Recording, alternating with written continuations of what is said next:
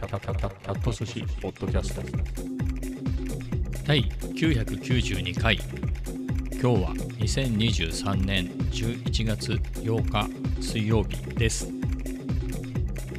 えー、今日は、まあ、予報通りっていうかね昨日まで25度ぐらいあったのがね20度っていうことで寒いってことはないけどまあ涼しいだよねうん涼しいだよねうんあのーまあ、今喫茶店行ってきたんだけどまあ、行くときはパーカーでいいけど、帰りは絶対寒いだろうなと思ってね、もう1枚持って行って、まあ、それで正解でしたねっていう、まあ、そんなところでした。ちなみに今、えー、夜の7時ですかね、はい、夕飯を食べ終えて、えー、最近ね、カフェ行ってなかったのよ。コメダも行ってなくて、ジムだけ行っててね、真面目にジムだけは行ってて、えー、例えば、コメダって夜の8時ぐらいに行って、まあ、2時間粘って、まあ、10時ぐらいからジム。で、まあ、コメダといえば、まあ、数学だよね。コメダって数学やる場所だと思うんだけど、まあ、やって、まあそ、その後、まあ、夢中でそのまま2時間の場合もあれば、そんなに続くはずもなく、1時間で終えてビートを作ったり、まあ、なんか他のことをやってみたりね、えー、っていうのをやるんだけれど、えー、よりもね、ほら、今ってほら MPC-1 を買ったりしてるから、ビート云々だけで言えば SP404 ね、404 Mark II を持っていけばできるし、まあ、 Logic Pro でもね、iPad 版でも Mac 版でもどっちも使えるんで、えー、それはできるんですけど、MPC だけは持ち運ばないので、家でやるしかないんだよね。まあ、時間あるはずなんだけど、まあ、そう考えると、まあ、お金も節約できるしね、コメダは行かずに、その時間、えー、MPC などをやったりして、で、ジムだけはちゃんと行くっていうね。えー、まあそうすると、米田で行くな、みたいな。ただ、米チケ10枚分持ってるのね。9枚綴りのを2回買ったの。あと1枚を残して、9枚綴り新しく買ったから10枚残ってんのよ。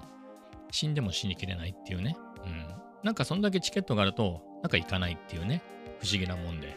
えー、あとそういえば、お母さんが使わないからっつってね、奥さんのお母さんにもらったセブンイレブンの1万円分の商品券も、どっかやっちゃったな、みたいなぐらいで、ね、今日こそ使おうと思うんだけどね、すっかり忘れてファミマ寄っちゃうっていうね。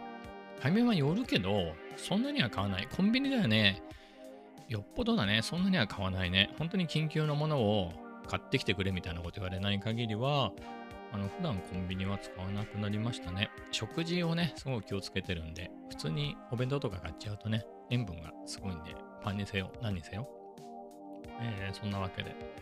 えー、ただ昨日ね、なんとなくジムの後、まあ普通にイオンでね、食品売り場で、えー、食料品を買った後に、なんか寂しいなと思って、ちょっとファミマ寄ってみたのよ。じゃなんか、でももう必要なものは買ったしなと思って、いろいろ見てたら、まあ、処分価格的なやつにね、キャラパキみたいなやつがあったの。えー、実物があるんですけど、そうね、キャラパキチョコレート、スーパーマリオ。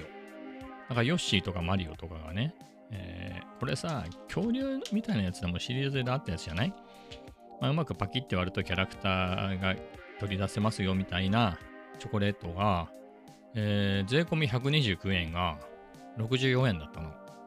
64円はありかなみたいな。うん。絵的に、これなんか、ヨッシーでもマリオでも可愛いと思うのよ。なので、今日そんなにあったかくなかったから溶けてないと思うんだけど、はい。まあこれね、良いかなと思って、そんぐらい買おうということで、昨日、ファミマでキャラパキマリオ買いました。まあ、そういうどうでもいいもの、あ、どうでもいいものって言ってもね、食えるしね、僕チョコ好きなんであれなんだけど、あの、駅のさ、あの、ガチャガチャあれいいよね。あの、顔が隠れてるドラえもんね。勇気を出して2回やったら2回とも、あの、同じやつ出たね。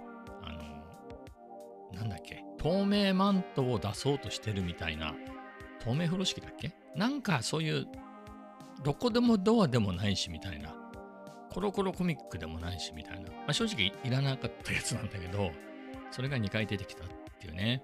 まあでもほら、確率の勉強をしたことがあれば分かる通り、えー、確かあれは6種類ぐらいだから、まあサイコロと一緒だね。まあ確率は変わらないんでね。えー、2回引いたけど、確率的には別に変わらなかったはずで。まあ同じのが出た。出ちゃいましたけどね。はい。えー、そんなわけで、まあそこは置いとこう。で、あのさ、90年代ぐらいにキーホルダーになるぐらいのサイズのミニテトリスっていうのが流行ったことがあったんだよ。俺も持ってた。1000円ぐらいで買ったんじゃないかな。まあ、みたいなやつが、その駅のガチャガチャにあったのよ。で、しかもそれ300円だったの。そんな高くないじゃん。確か300円ね。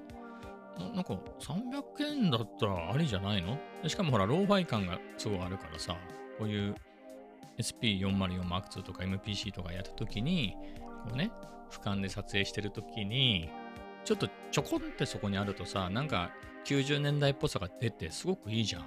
でしかも300円で、まあ、色の違いはあるけど、まあ、ね、ドラえもんのような失敗はないわけよ。うん。えー、変なやつが出るってことはないはずで、全部どれかしらの色違いのゲームが出てくるだけだから、で、それも透明でね、あの、なんつうの？トランスルーセント。なんか当たってんのかな今言ってること。トランスペアレント？あの、まあ、透明なやつね。スケルトンか。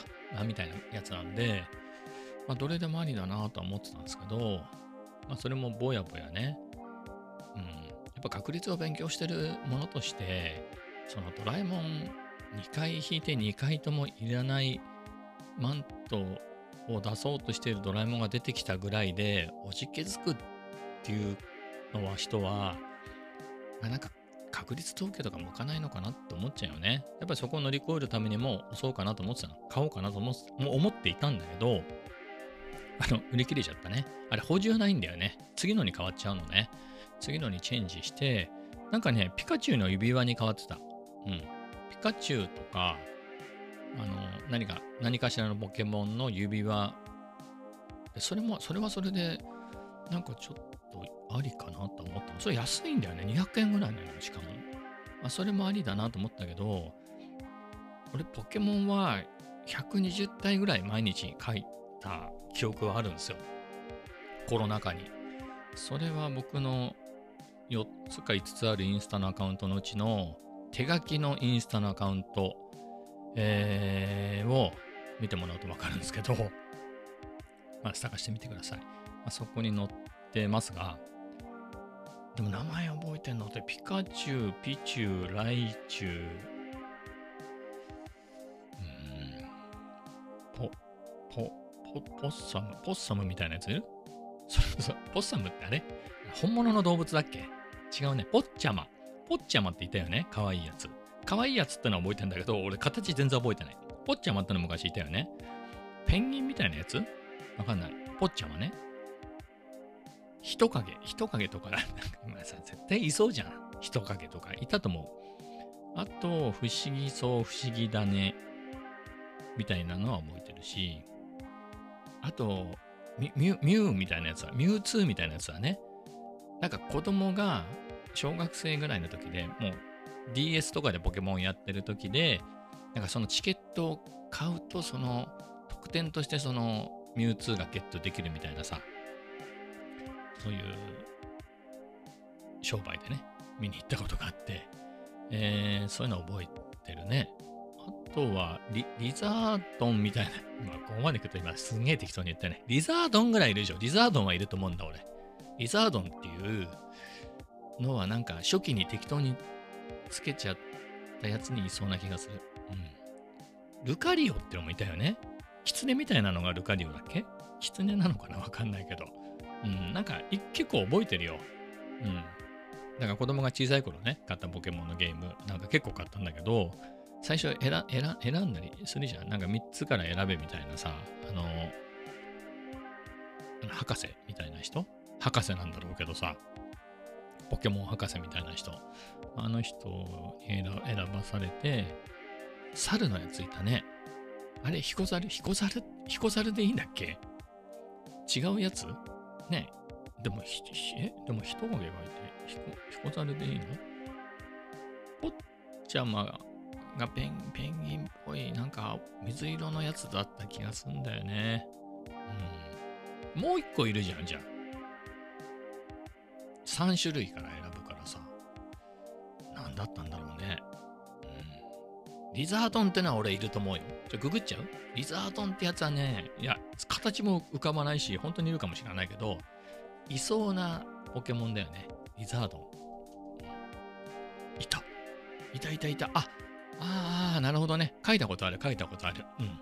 リザードンね、書いた書いた書いた。こいつ、やっぱりいたね。はい。まあそういうわけで。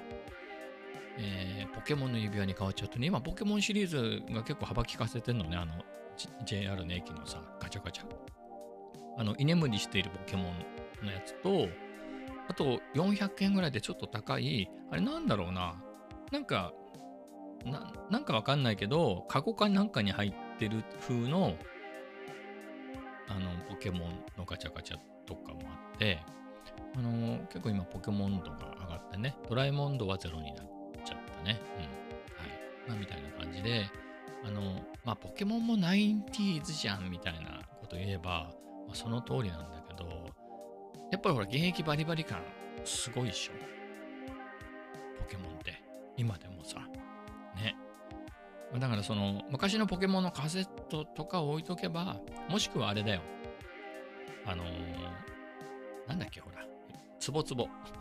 つぼつぼね、昔子供が小さい頃ね、やっぱり300円ぐらいで買えるからさ、ああいうポケモンのああいうちっちゃいのをさ、ちょっと買ってあげちゃうのよね。うん。えーそういうので、つぼつぼっていう名前がすごい面白くて、つぼつぼつぼつぼって言ってね、その人形を持っていくとすごいゲラゲラ笑って、つぼつぼつぼつぼっていうだけでね、すごいゲラゲラゲラゲラ笑ってね、喜んでたなっていうので、つぼつぼは思い出深いね。形は覚えてないもん。でも、なんか、そういう動画が残ってないってのは残念だね。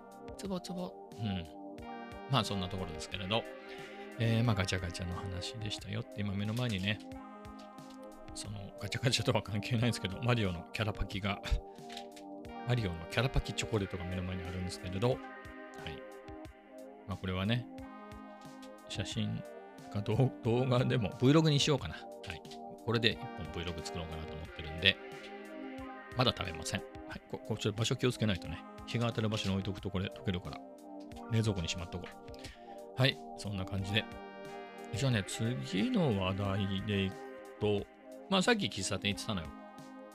昨日は行ってないんだよね。昨日はほら、行ったんだけど、まあ、なんか、別に、いつもの席が空いてなくてもいいんだけど、なんかまあ別にいつもの席が空いてなくてもいいけれど、入らなくてもいいみたいな気持ちになったんだよね。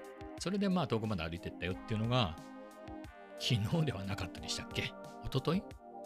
なんか昨日はやっぱり行ったような気がしてきたね。うん。昨日は行ったね。思い出した。昨日は行きました。一昨日は行ってない。だから2日続けて喫茶店行ったんだけど、ほら、米だと喫茶店を毎日行くのはやりすぎだろうっていうんで、喫茶店をね、せめて夜の米田はさ、その、ジムと直結してるから、あと勉強もするしで、あの、ちょっと減らせないけど、まあ、昼の喫茶店は減らしてもいいんじゃないっていうことなんだけど、夜の米田行ってないから、そっち節約してる分ね、昼行っても、まあ、ちょっと高く高くついちゃうけど、まあ、ギリセーフかな、みたいな。はい。まあ、そんな感じでね、今日も喫茶店行ってて、えー前半はね、ノートをまた書いていて、まあ、後半、またあれだね、ちょっとあの、ビートとか作ろうかな、みたいな。作るっつうか練習するっていうかね、SP404 を持ってたんで、えーそれをやってましたね。まあ、作ったっつうか、もう、その動画を作ったって感じだね。まあ、まあ、Vlog 用に、えっ、と、α7-4 で撮ったやつと、あのーインスタ用に iPhone で撮ったやつの2つですけど、えっ、と、これって今どうなったんだっけ？え、ちょっと待って。これか。ちょっとやってみようか。はい。ちょっとやってみますか、ディレイぐらい、ディレイじゃないな。リバーブぐらいかけときますか、少しは。はい。で、ちょっと待ってね。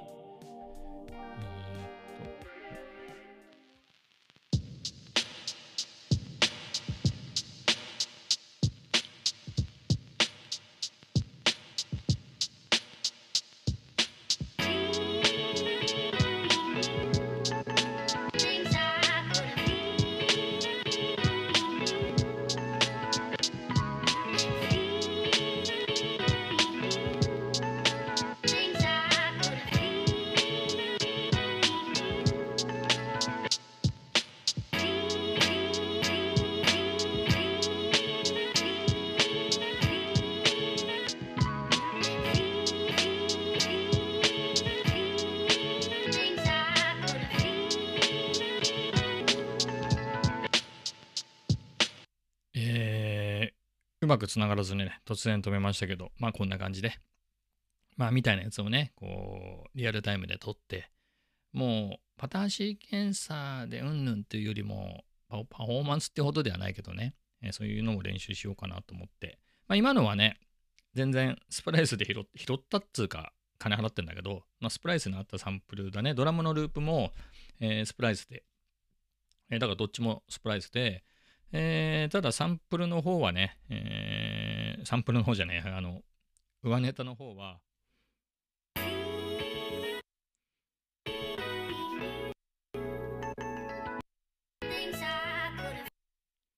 あ、みたいな感じで、16パッドにね、えー16等分して、えーチョップしたやつを入れてて、まあ、それをタイミングよく、だから普通にやっちゃうとさ、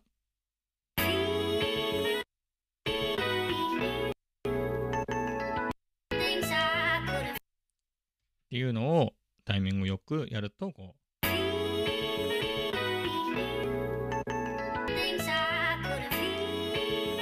まあ、みたいにね、えーいい感じにつながっていくっていう、まあ、当たり前なんだけどね、えーのをやってます。これいいんだよね、結構。さっき全然、さっきやれよっていう感じなんだけど、あの、順番をさ、逆からやったりさ、ちょっと大きかったね。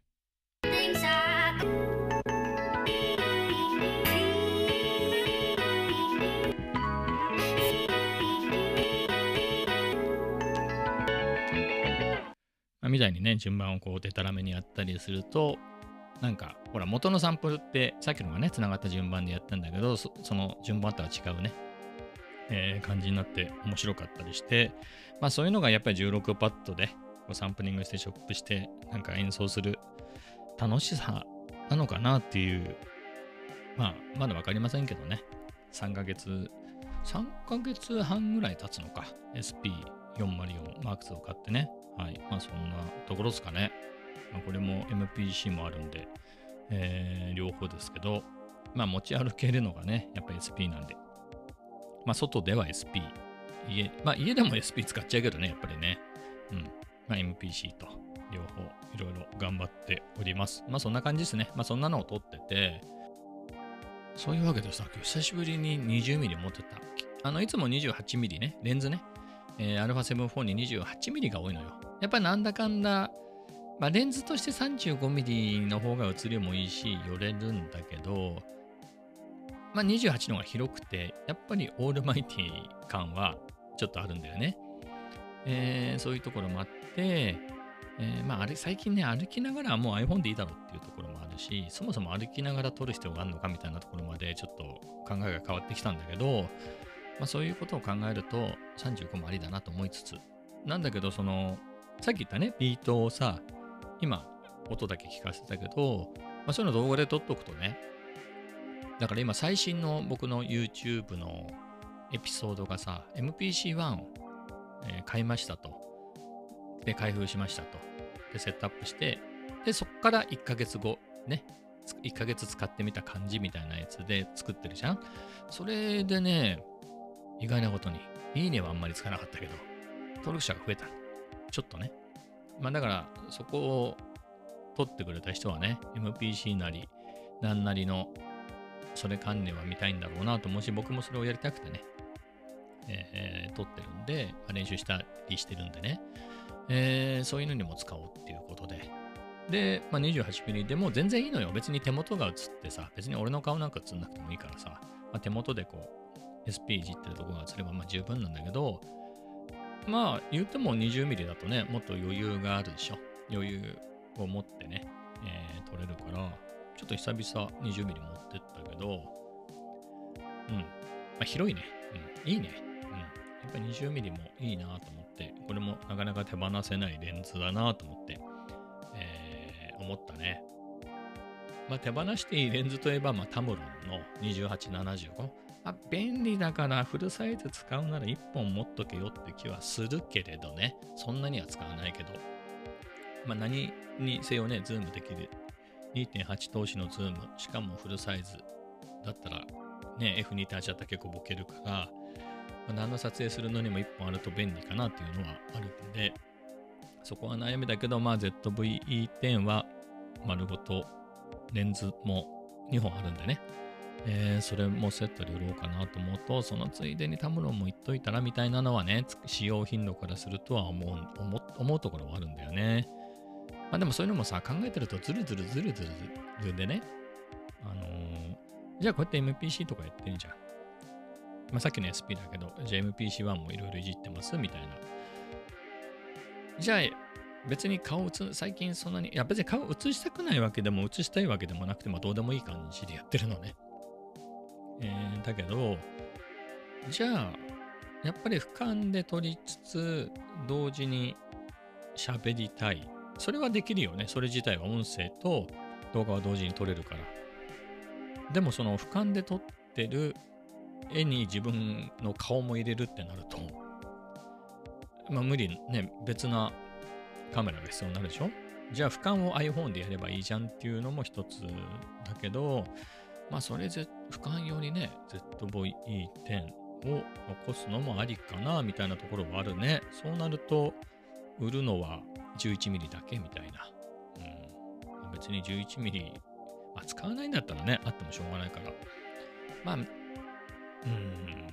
なんだろう、あの程度って言っちゃったらなんだけど、ZV-E10 ぐらいのね、APS-C の安いよね、めちゃ安い入門機でも、いざちょっと買い足そうかなと思うと、意外とするからね。だって買い取りが5万いくらとか取るかね、するってことはさ、あれ7万ぐらいは取るんじゃないの ?7 万、なんぼ、7万ぐらいでは売られてんじゃないの？ねって考えると、ね一回売っちゃったってまた7万出して買うのかみたいな。で、レンズもないとも使えないからさ。えー、って考えると、フルサイズ用のレンズ使うとね、クロップされすぎちゃうからね、えーみたいなことも考えると、うん、持っといた方がいいのかな、みたいなね。今ね、なんかね、僕が、お母さんね、奥さんのお母さんがミラーレスが欲しいっつって、色違いで白を買ったんだよね、去年。で、もういらないかなっていうんで、それ売ったんだけど、その時は白が安かったんだけど、今なんか白の方が人気があるみたいで、まあ在庫の関係もあるんだろうけど、買い取りに白の方が高くなってたね。黒安と思って、うん、ちょっと今じゃないのかなみたいな気もするし、うん、ちょっと悩みっすね。先がわかんないっていう、先がわかんない自分でも、やっぱりやっと MPC を出したっていうところだし、ね SP は、まあようやくね、このポッドキャストでも、ちょくちょくうるさいビート出すようになったよね。まあもうそもそも BGM ずっとかかってるけれど、それ以外でもね、今みたいにリアルタイムで演奏してみたりとか、そういうこともやるようになったんで、まあそっちも YouTube とかね、そういうのでも増えてくるとなると、えー、じゃあ持ちであってもいいかなみたいなね。その結局そのままでいっかカメラみたいなところはちょっと思ったりはしています。まあちょっと悩みだね。まあ売るのがめんどくさいってだけなんですけどね。惜しくはないけどめんどくさいっていう。うん、まあ、働いてないんだからカメラ売れよっていう気もしなくもないですけれど、また買う時のことを考えたらね、うん、それはそれで手間なんで、えー、ちょっと悩みますね。あとは、照明、まあいいか、もうこのままこの話しちゃうと、照明があってね、あのーいいんだな。こうディフューザーもちゃんと買ったし、あ、じゃあ買ったんだけど、この、いや、ディフューザーがなかったらとてもとても明るすぎて使えないぐらいなんだけど、えー、それがね、ちょっと画面に映り、反射がすごいんだよね。だからやっぱりバウンスさせた方がいいかなとか思いつつ、それめんどくせえな、みたいな。うん。ディフューザーありのままバウンスした、したらちょっと弱い気もするし、うん、どうしたもんかなみたいな。まあ日中だったら窓際なんで、まあ照明なくてもいいかなとは思うけどね。うん、夜とか撮るってなると、うん、反射さえ気にしなければね、もう、でも画面映んないとしょうがないよね。ま、だからまあやり方か、俯瞰っていうか、まあ、僕が叩いてるとかなんかやってるところ、細かい操作でさ、なんか tips なんか人に教えるようなやつなんか絶対ないと思うんだよ、俺。ね、いくらでもやってる人いるし。って考えれば、まあいいのかね。そんなにバッチリっていうよりは、ほんのちょっと、えー、ま、まあ、大体僕ってワンカット3秒にしてるんで、まあ、その倍数でいくんでね、まあ、ロングでも12秒ぐらいで、そんなに聞かせんのって話だけど、うん。まあ、でも、ビートだったらそんぐらいかかるでしょ。えー、まあ、このところがそこそこ映ればいいから、手元だけ映ってるだけでもいいしね。うん。まあ、どうしたもんかなっていうところではありますが。はい。まあそんなところですね。SP は、うん、まあ SP もね、映るって言えば、真上からやってるから映るんで、バウンスさせた方がいいのかな？とか、そこはちょっと、うん、いや、いや、めんどくさいんだよね。あの、この撮影用の照明がデスクにガチッと、こう、なんつうの？クランプで挟まってて、それでそこからずっと1 m 50ぐらいの棒棒っていうかポールにの一番上にくっついてるわけ。その先にある照明のそこで角度調整しなきゃいけないから結構ね、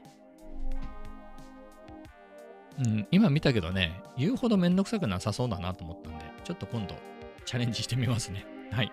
えー、その前にね、ちゃんとこの演奏っていうか、こう操作できるようにならないと、えー、撮影以前の問題なんで、あれですけれど、はい。めんどくさがらずにいろいろやりたいなと思っております。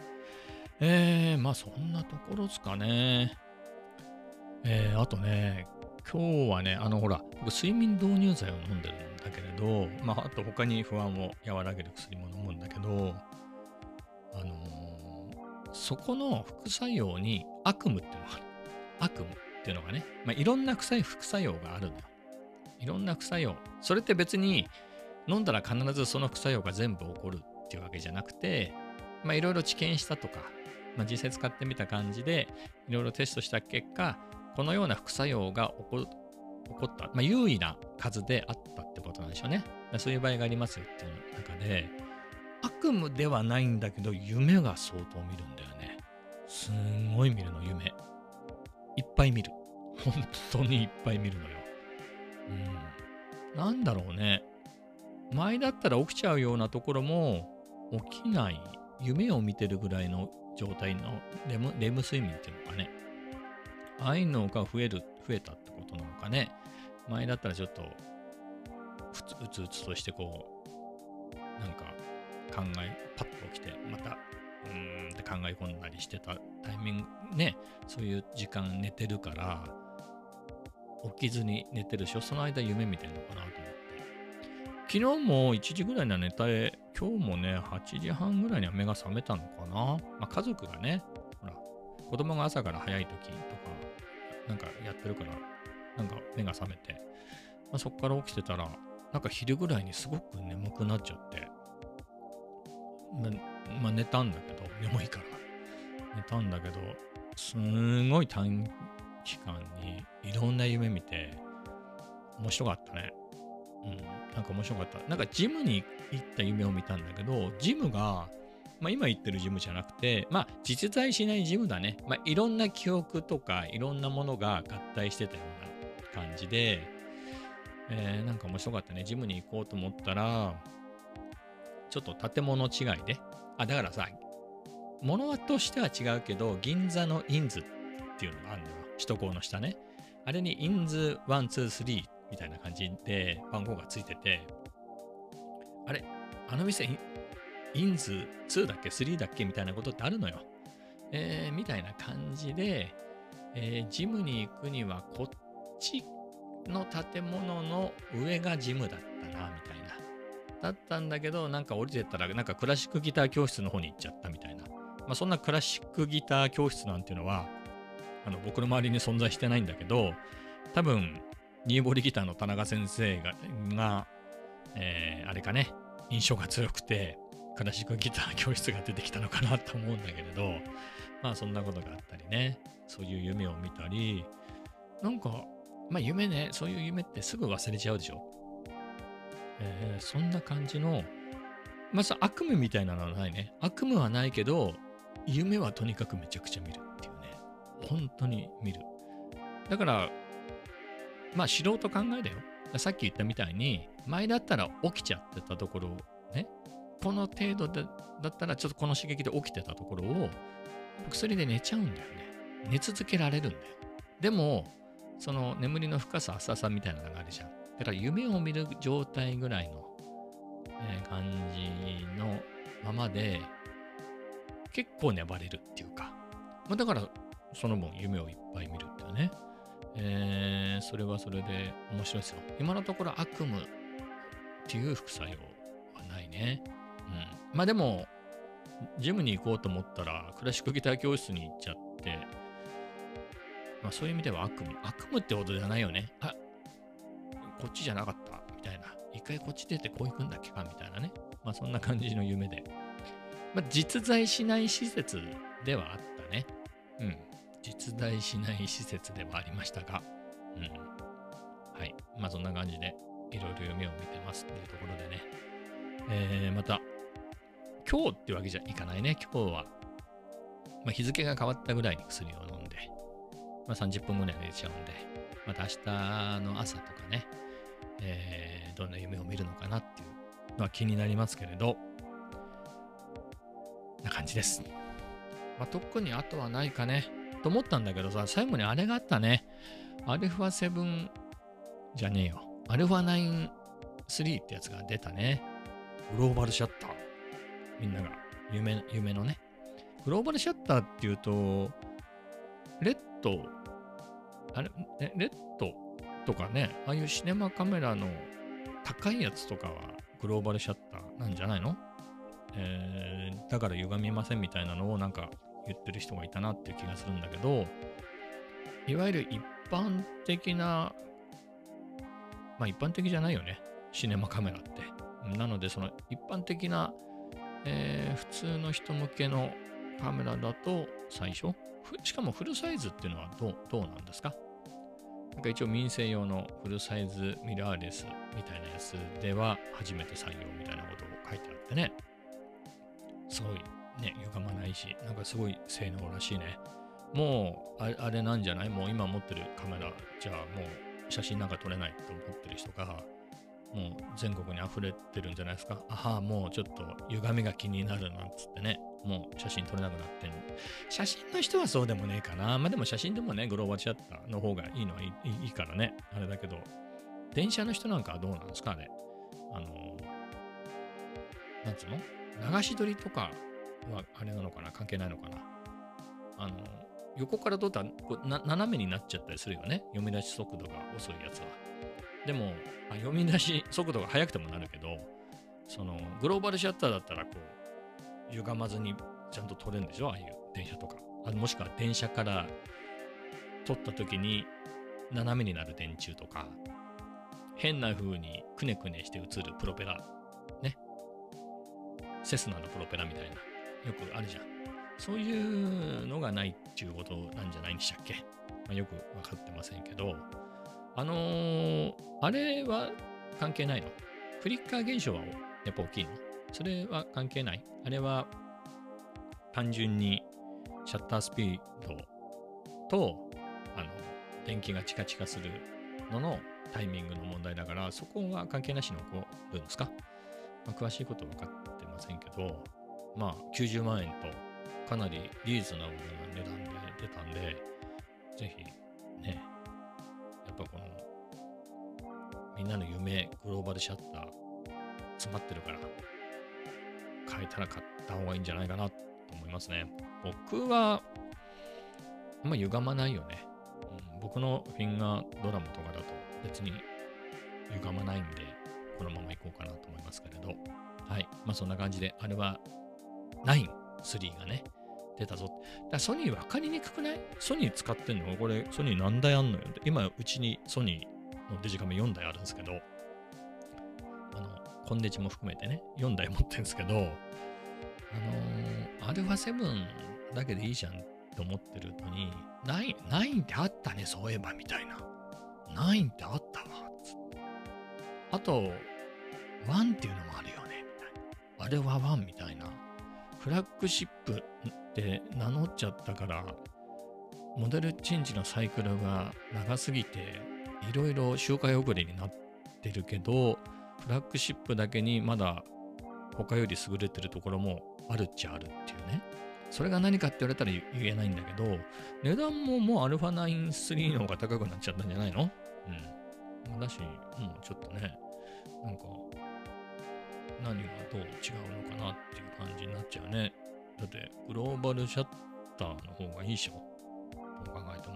でさ、オートフォーカス、連写が早いとかあんのかね。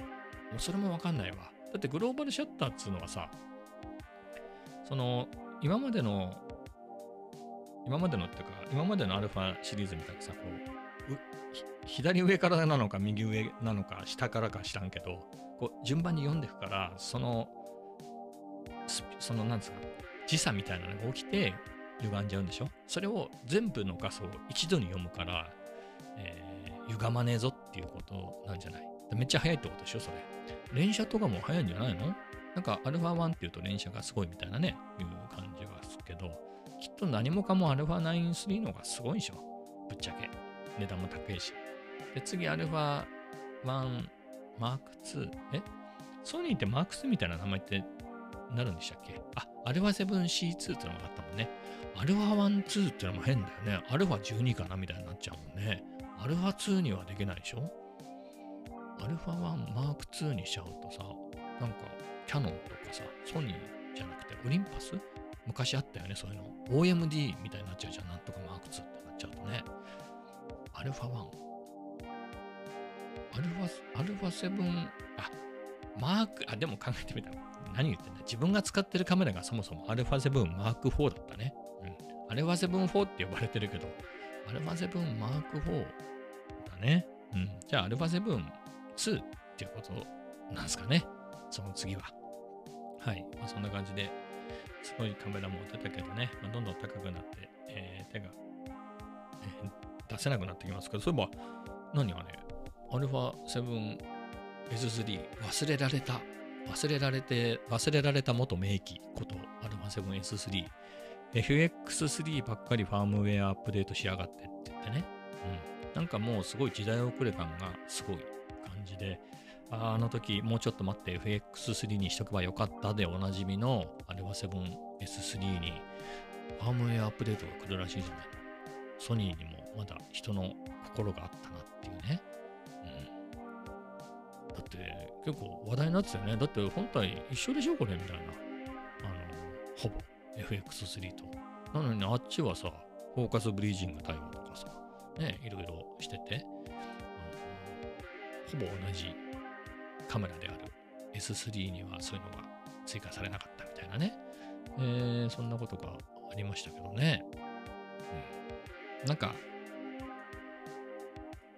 えーそれはね、α1 と α7S3 にもフォーカスブリージング、やっと搭載の僕の α7 4にもね、フォーカスブリージング。つが、僕の α7-4 からついた 機能なんだけど、ソニーで言うと。はい。ということでね、そういうのもつくし、えー、ちょっとは良くなったんで、良かったんじゃないでしょうか。まあ、そういうわけでね、良かったですねっていうことで、えー今日はこの辺でお別れしたいと思います。それではまた明日。